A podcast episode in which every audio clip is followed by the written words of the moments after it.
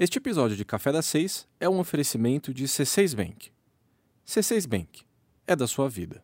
Olá, tudo bem? Vai começar agora o Café das Seis, o nosso podcast diário aqui dos 6 minutos, e eu vou te contar as principais notícias do dia.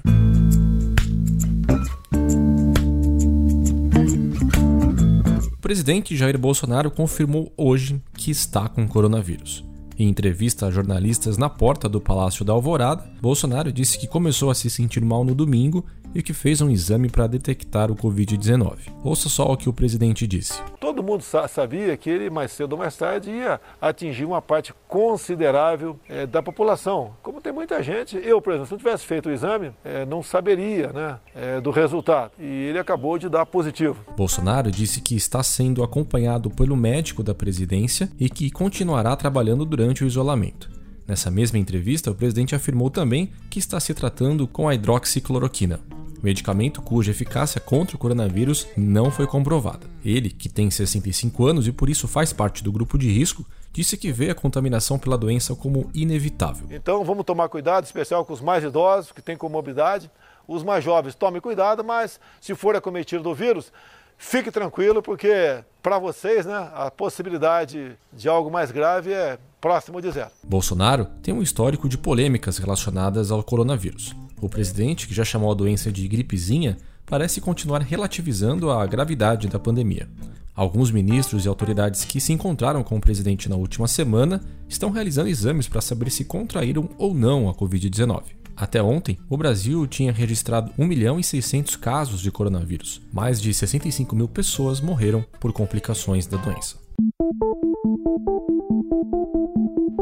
Com a quarentena, mais pessoas passaram a fazer compras de supermercados de casa.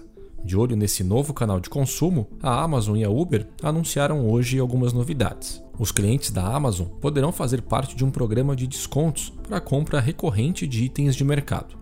Chamada de Programe e Poupe, a iniciativa dará 10% de desconto em todos os pedidos e oferecerá frete grátis a partir da segunda entrega. Esse modelo, que parece bastante como uma assinatura, não é muito conhecido no Brasil.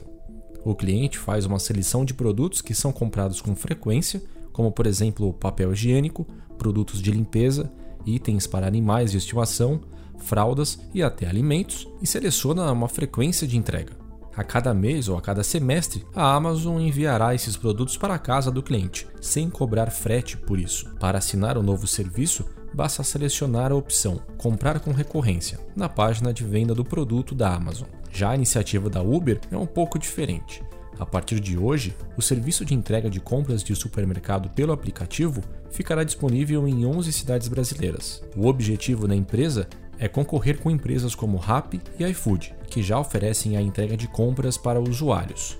Nesse primeiro momento, a Uber terá como parceiros os supermercados Carrefour, Big, Varanda Cobase, Jimba e Empório São Paulo. Apesar de muita gente estar evitando as saídas de casa, a reabertura da economia nos impõe uma situação de nova normalidade. Com as atividades do dia a dia sendo retomadas, é normal que as saídas de casa deixem de ser encaradas como um pecado. Afinal, é seguro visitar os parentes ou ir até um restaurante? O 6 Minutos conversou com médicos e especialistas para saber quais situações são mais arriscadas e como podemos nos prevenir nas saídas de casa. Contato próximo, como abraços e beijos, continua sendo proibido. Encontros com amigos e parentes até são permitidos, desde que ninguém esteja doente, que todos estejam de máscaras e que o distanciamento seja mantido. A ida a restaurantes está permitida, mas nada perto das cenas que vimos no último final de semana, com lugares lotados e pessoas sem máscaras. O ideal é buscar locais arejados, com poucas pessoas e principalmente que respeitem as medidas de higiene. Se encontrar algum bar ou restaurante que não cumpra as exigências, não entre. A atividade física está permitida desde que feita em espaços abertos e sem a presença de outras pessoas. Por fim, é importante ter cuidado ao voltar para casa, para evitar a contaminação do ambiente doméstico. Sapatos devem ser deixados do lado de fora ou na porta, e as roupas precisam ser levadas imediatamente para lavar. É importante dizer também que a taxa de contágio no Brasil é mais alta do que em países que também estão relaxando na quarentena. Por isso, mesmo adotando todos os cuidados, o risco de ficar doente não é totalmente descartado e deve ser levado em conta nas decisões individuais. E mudando um pouquinho de assunto para a última notícia rápida. A CBC admitiu hoje erros contábeis que somam mais de 350 milhões de reais.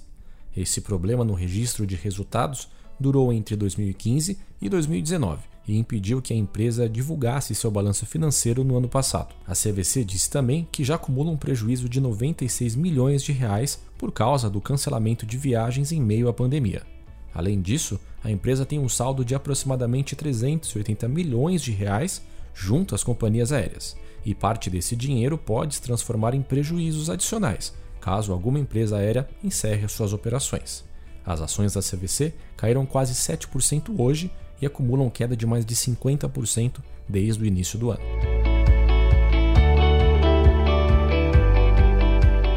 Bem, então esses foram os principais destaques de hoje. Para mais notícias, acesse nosso site 6minutos.com.br e eu volto amanhã. Tchau!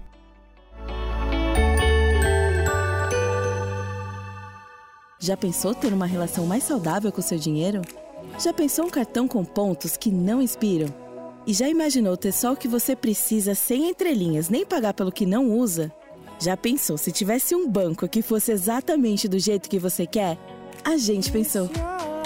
Chegou o C6 Bank, o banco que quer fazer parte da sua vida sem tomar conta dela. Baixe o app e abra seu banco. C6 Bank é da sua vida.